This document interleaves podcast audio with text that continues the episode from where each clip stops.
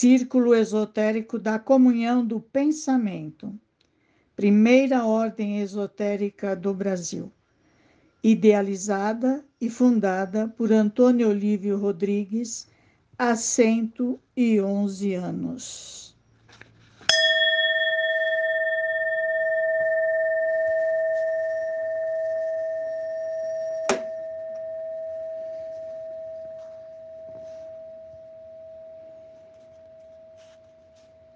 Boa noite a todos. Vamos dar início ao ritual das reuniões semanais.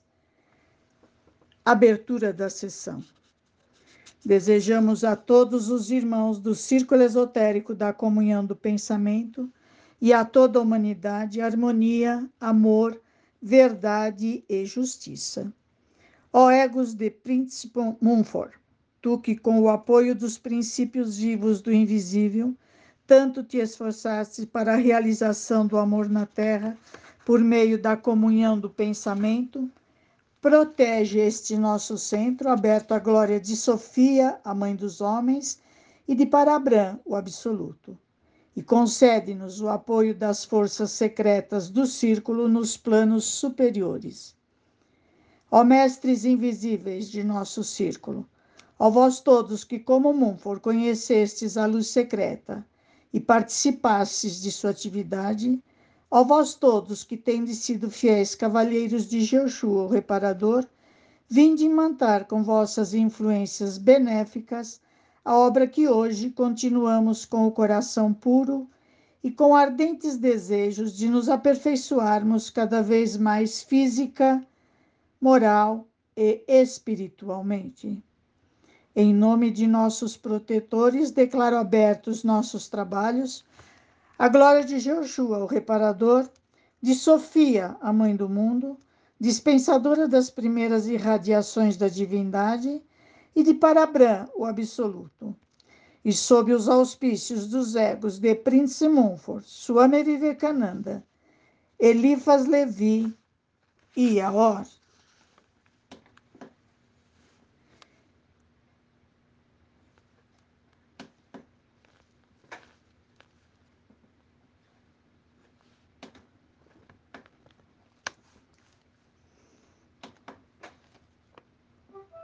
Hino esotérico.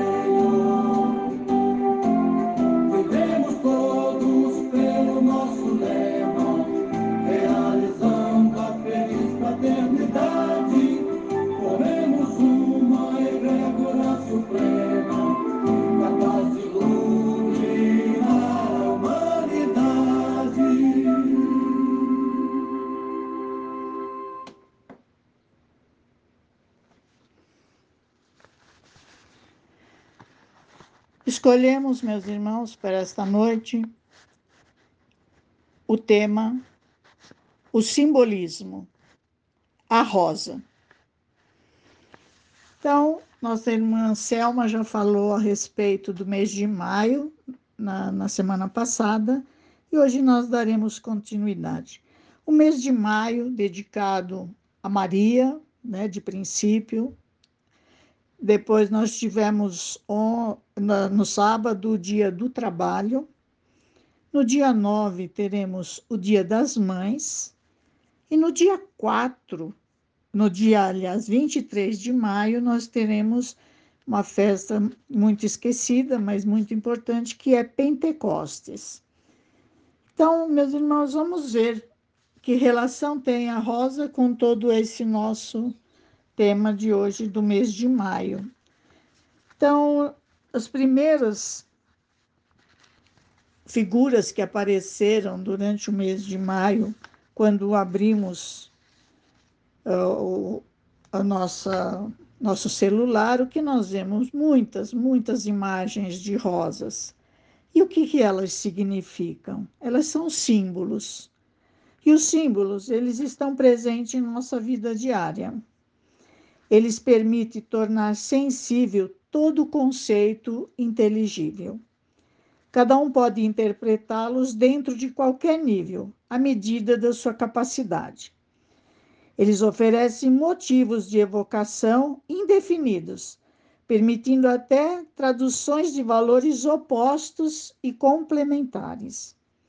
Entretanto, se nos dermos o trabalho de procurar a sua origem até o sentido literal de onde provém o primeiro símbolo, chegaremos à imagem há muito apagada pela inconsciência do hábito.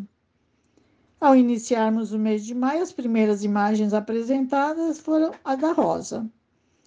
Devemos lembrar que toda a borda das paredes da biblioteca da nossa venerável ordem é ornamentada com guirlandas com rosas e presas com laços de fitas.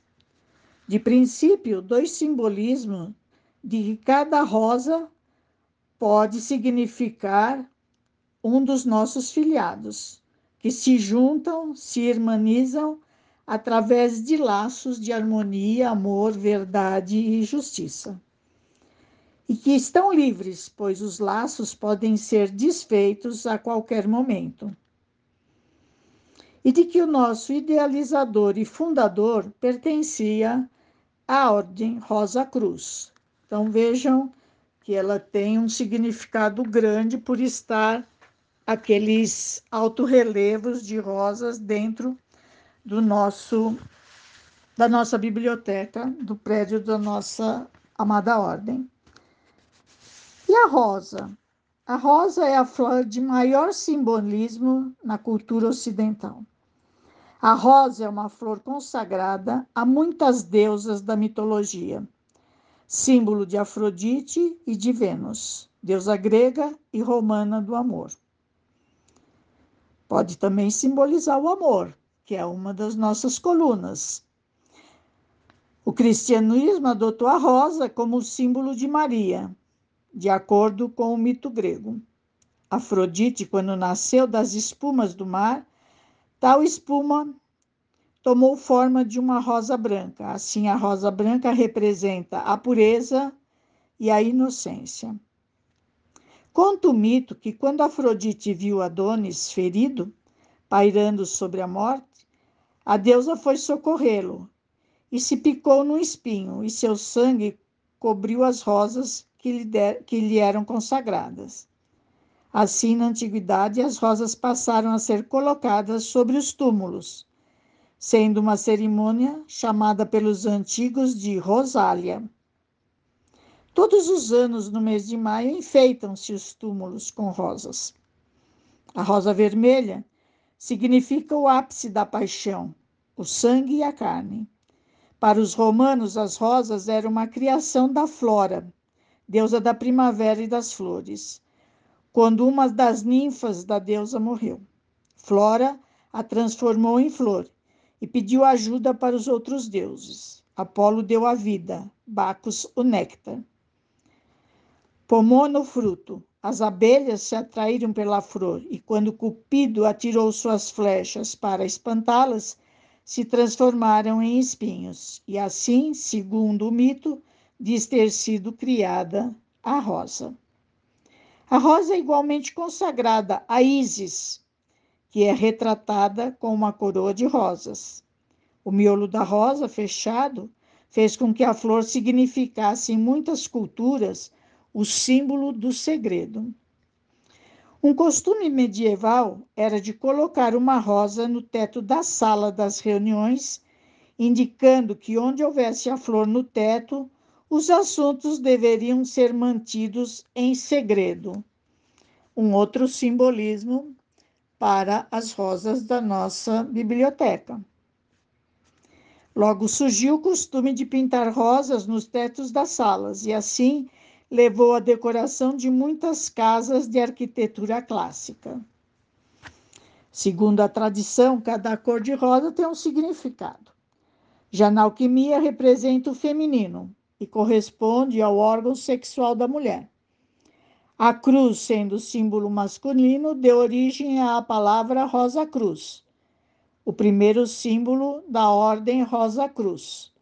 E nós vimos que dessa união surgiu as quatro palavras harmonia, amor, verdade e justiça.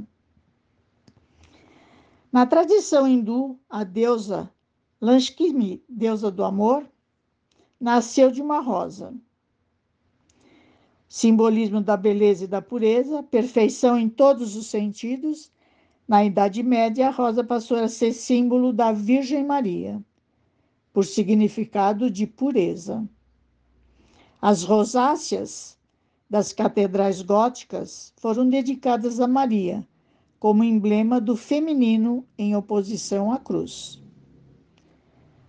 Os rosários originais eram feitos com pétalas de rosas. A palavra rosário deriva do latim rosarium, que significa roseiral. Inúmeros são os mitos sobre a rosa. Em geral, tem o significado do amor, seja espiritual, carnal, virginal.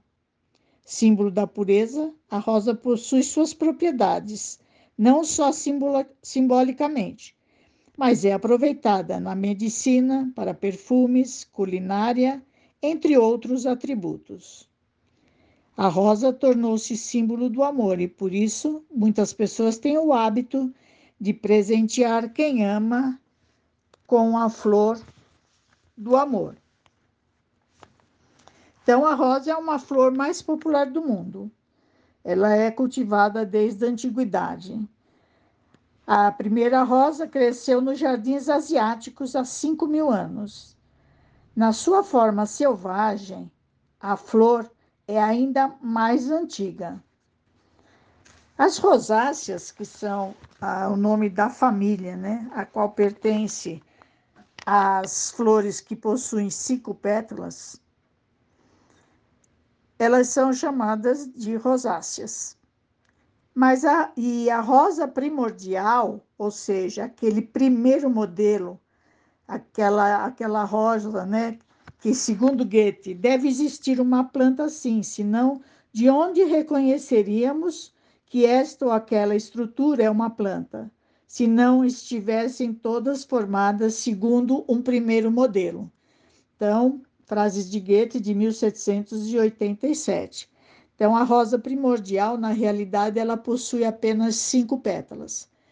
Depois, com a evolução, é que elas foram sendo acrescentadas, produzidas com mais pétalas. E a, ela pertence a famílias da dicotiledôneas. O que significa isso? Tem as mono, cotiledôneas, que é quando a planta está começando a crescer, sair da semente, a sua folha é uma só. A monocotiledônea só possui uma folhinha que ela vai se desenrolando, como os capins, o milho, a bananeira e assim por diante. Agora, a dicotiledôneas são aquelas que, quando começam a crescer, elas formam duas folhinhas primeiras. Então, elas têm duas cotiledones, dois cotiledones, que é o nome dessas folhinhas que dão nas primeiras, no crescimento das primeira, na primeira parte da planta. Então, a rosa primordial, ela possui cinco pétalas. E podemos ver, né, todas as partes elas estão estritamente modeladas. O cálice é sempre cálice, a corola é corola.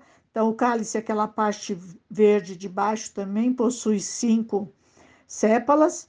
A, a, a corola possui cinco pétalas.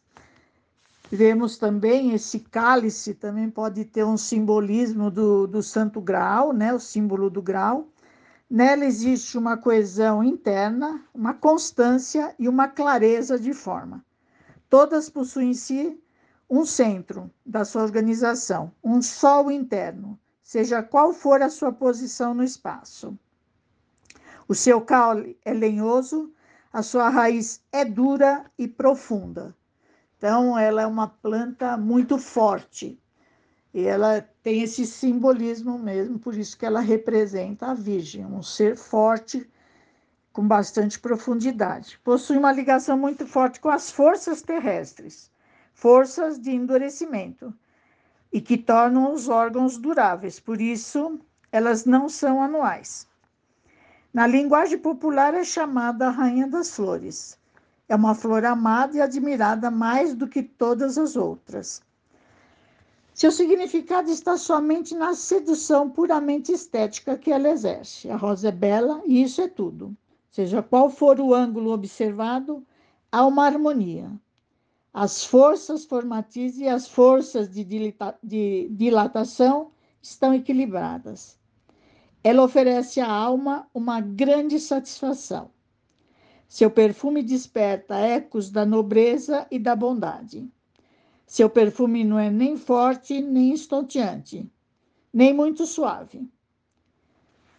No odor da rosa não existe nada de passional, nada que possa atordoar os sentidos, mas de relaxante, nada de relaxante e nada de agressivo. Defeito que existe frequentemente no perfume de outras flores. No seu perfume e na sua forma, a planta revela o segredo do seu ser. A rosa selvagem simples apresenta no plano floral um pentágono regular, ou um pentagrama, símbolo do microcosmo do homem. Suas cinco pétalas são em forma de coração. As rosas podem ser vermelhas, rosas, amarelas, brancas, mas jamais azuis e violetas o que nós vemos é uma criação do homem mudando a tonalidade de suas pétalas. Isso é criação interferindo na natureza. Nesta flor de diagrama regular, não encontramos o menor traço de gestos animais. Ela é pura planta. Talvez por isso a rosa vermelha foi e é em todos os tempos o símbolo do, do sangue humano purificado, liberto de todo o desejo animal. Na Europa, todas as árvores frutíferas pertencem à família das rosáceas. Macieira, pereira, marmeleiro, nespereira, amendoeira, pessegueiro, cerejeira, morango, framboesa e outros.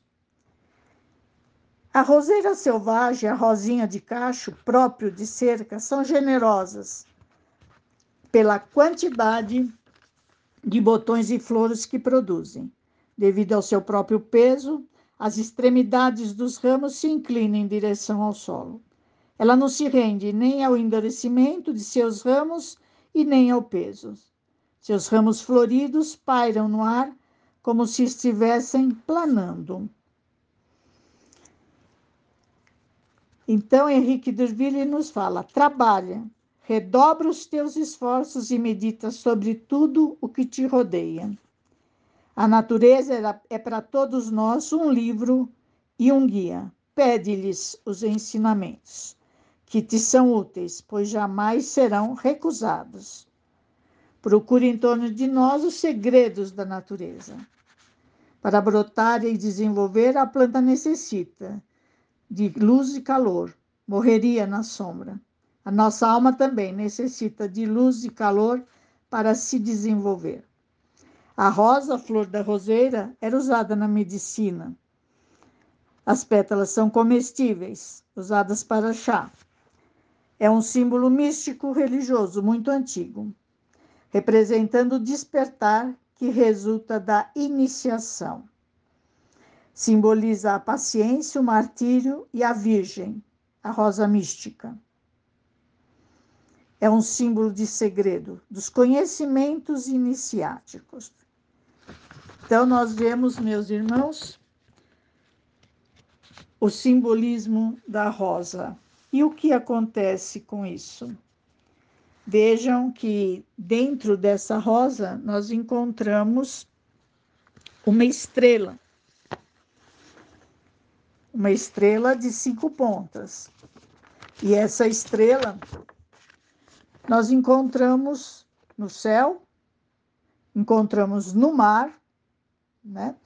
E encontramos dentro dos frutos, quando nós abrimos uma maçã uh, ou uma mão no horizontal, nós encontramos dentro delas o desenho de uma estrela de cinco, de cinco pontas, um pentagrama. Então, veja uma lei hermética, o princípio da correspondência, que o que está em cima é como o que está embaixo, e o que está embaixo é como o que está em cima, o cabalion.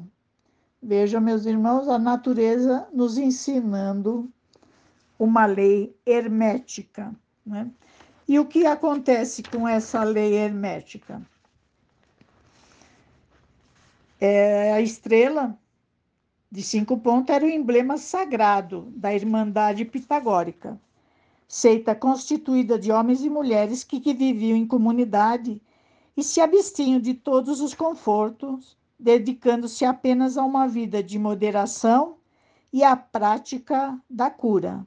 Pitágoras viveu no século VI a.C., na Grécia. Essa estrela permaneceu como um símbolo universal de bom augúrio e foi até introduzida em bandeiras nacionais de vários países. Na Idade Média, o pentagrama era frequentemente entalhado em portas, segundo a crença de que afastaria os maus espíritos. Curiosamente, as defesas, as defesas dos Estados Unidos estão instaladas em um edifício projetado segundo as linhas da estrela pitagórica, o Pentágono.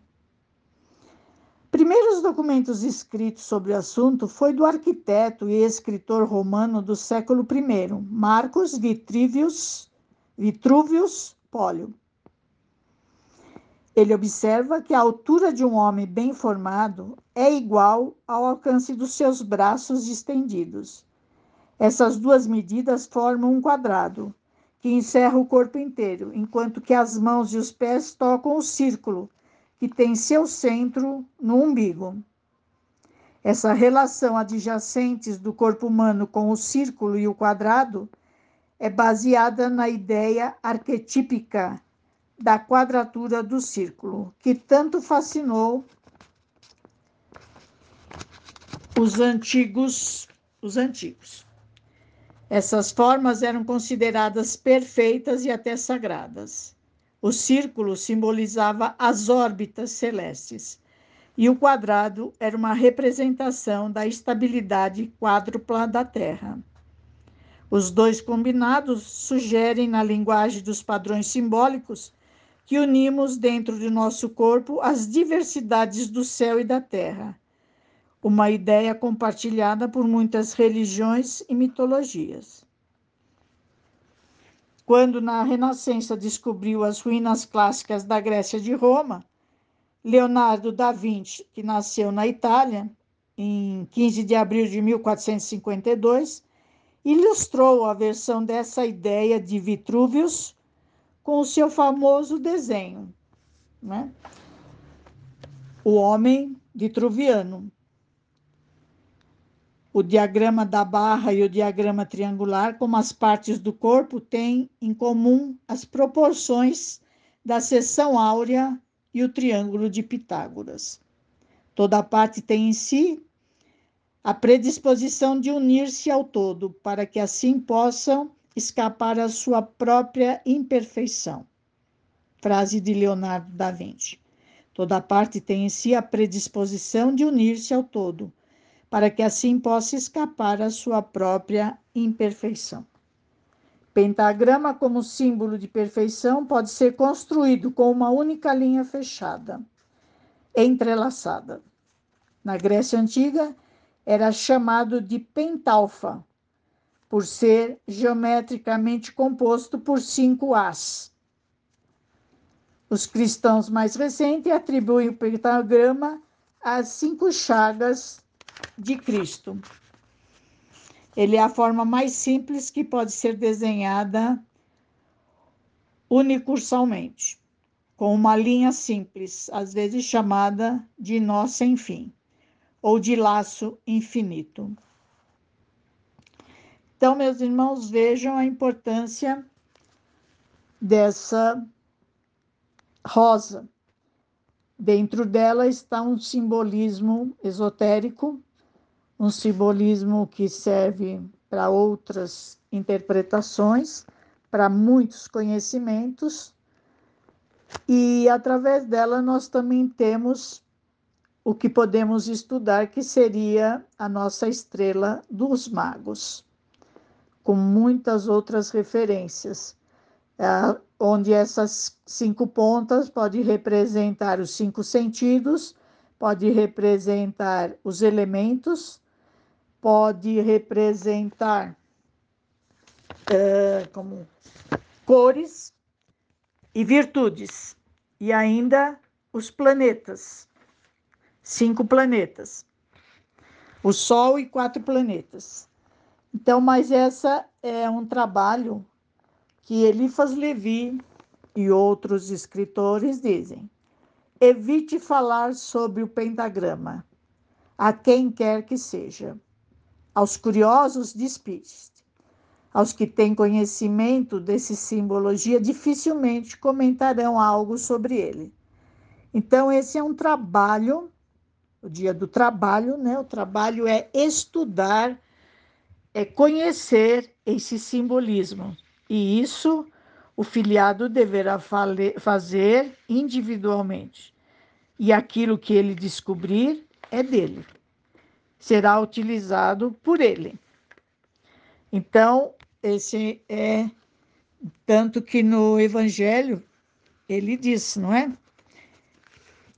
Que, sob o ponto de vista terrestre, buscai e achareis, ajuda-te, o céu te ajudará, é o princípio da lei do trabalho.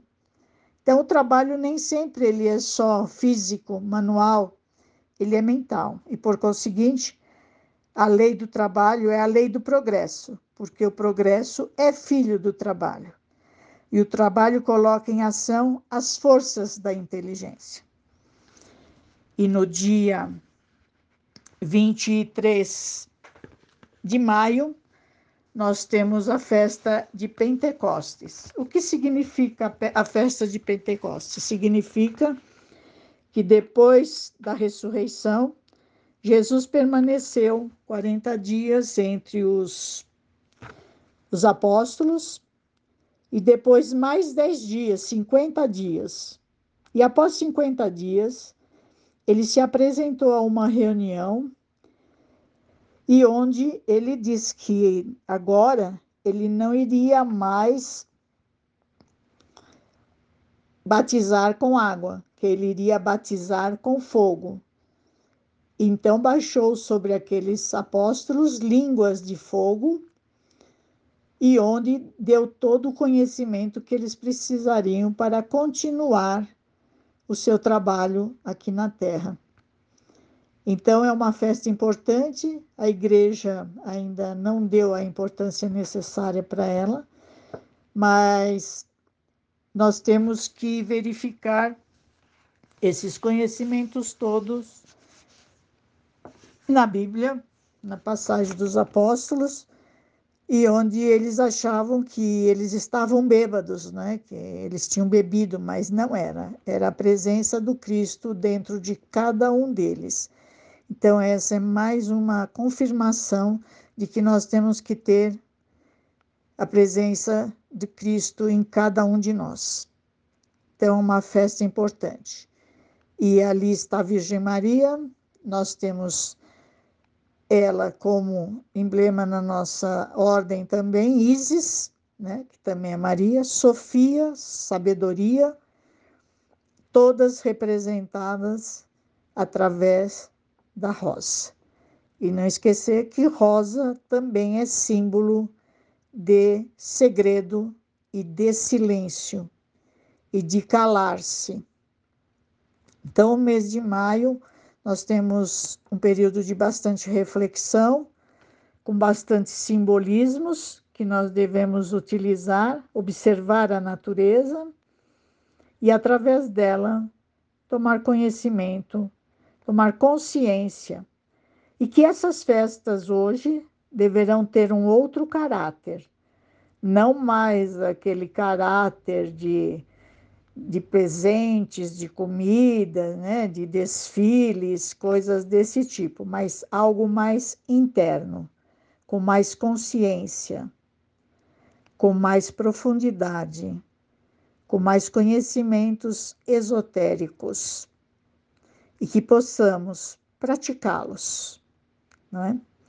Que possamos ser caridosos, que possamos colocar em prática realmente aquilo que nos foi proporcionado, que é as colunas de nossa ordem, de harmonia, amor, verdade e justiça. E que a rosa represente realmente o amor para com todos, para com toda a humanidade e para com todos os seres.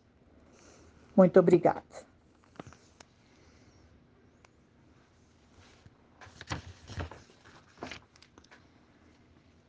Chave de harmonia.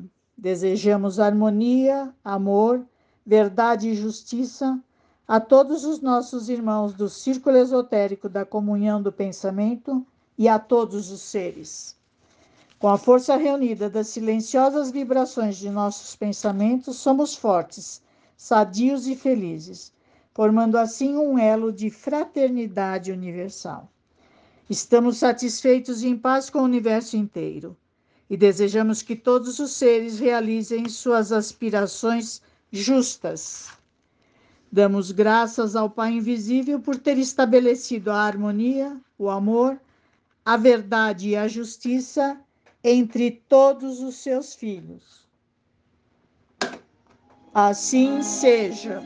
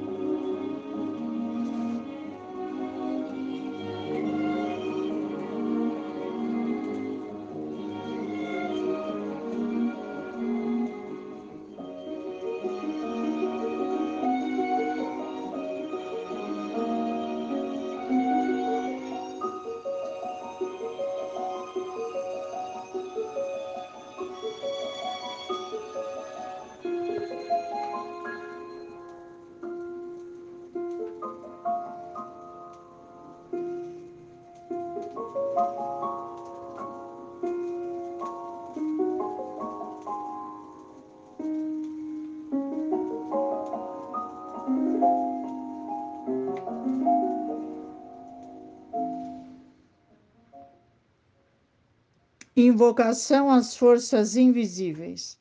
Sublimes forças do bem, baixai sobre nós e dirigir nossos passos pelos caminhos da harmonia, amor, verdade e justiça. Sublimes forças do bem, iluminai a nossa inteligência e fazei-nos compreender nossa missão na vida e realizar o objetivo para o qual fomos criados. Sublimes forças do bem, dai-nos a energia necessária para cumprirmos com coragem os nossos deveres. Forças brancas, vinde encher nossas mentes com os raios luminosos de vossa inteligência. Forças brancas, vinde vivificar nossos corações com os raios de vosso amor. Forças brancas, seja a nossa vida a mais perfeita expressão de vossa presença em nós. Nós os invocamos, forças do bem, a fim de que vos expresseis em nós como vida e saúde espiritual, mental, emocional e física. Enfim, nós os invocamos, forças brancas, para que beneficieis com os vossos raios vivificadores a toda a humanidade e a todos os seres. Leitura dos nomes do que, dos que recorrem à nossa venerável ordem. Peçamos agora, caríssimos irmãos, as forças superiores que auxiliem os irmãos cujos nomes se encontram sobre a mesa da sala de meditação. Primeiramente, façamos vibrações aos recém-desencarnados, que transpuseram o limiar do mundo espiritual. Mentalize seus nomes, suas imagens.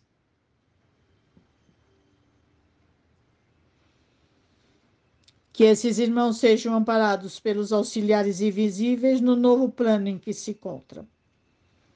Façamos agora vibrações mentais aos irmãos desencarnados há mais tempo, enviando-lhes vibrações de amor, paz, luz e harmonia. Mentalize seus nomes. Vibremos harmonia, amor, verdade e justiça aos nossos irmãos encarnados, cujos nomes chegaram até nós, que se encontram sobre a mesa da sala de meditação, a fim de que possam realizar suas justas aspirações, de acordo com suas necessidades, merecimento e reforma íntima.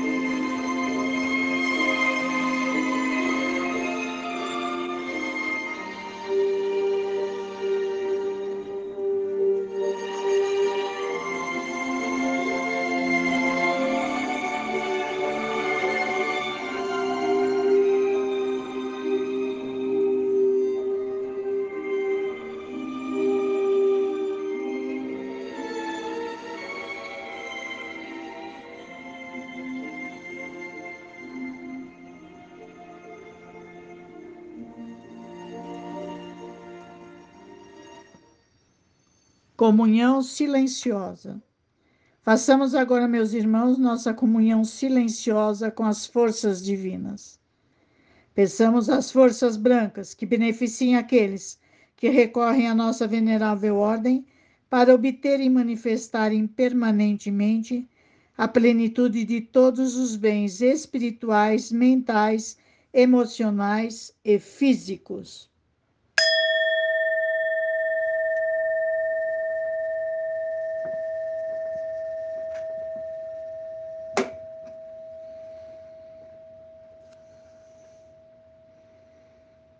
Que cada um de vós peça nesse momento a manifestação das coisas justas de que necessita.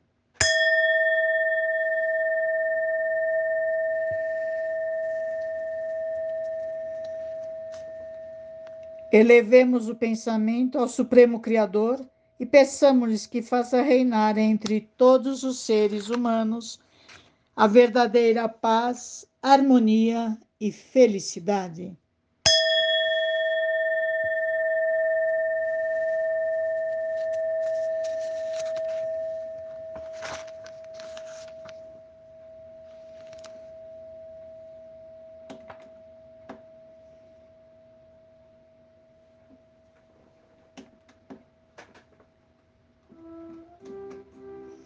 Hino espiritualista.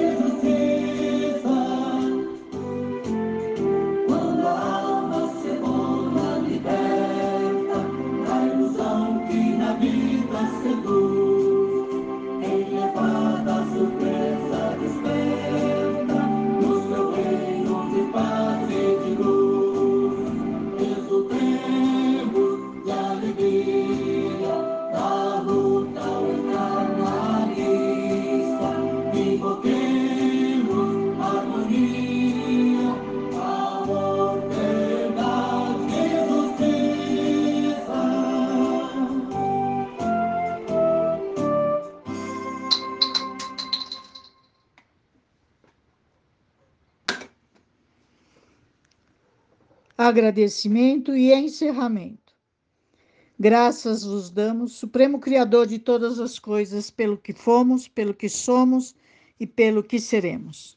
Graças vos damos ao divino poder de amor e vida eterna. Graças vos damos pelas forças brancas que derramaste sobre nós. E graças vos damos pelos inúmeros benefícios recebidos.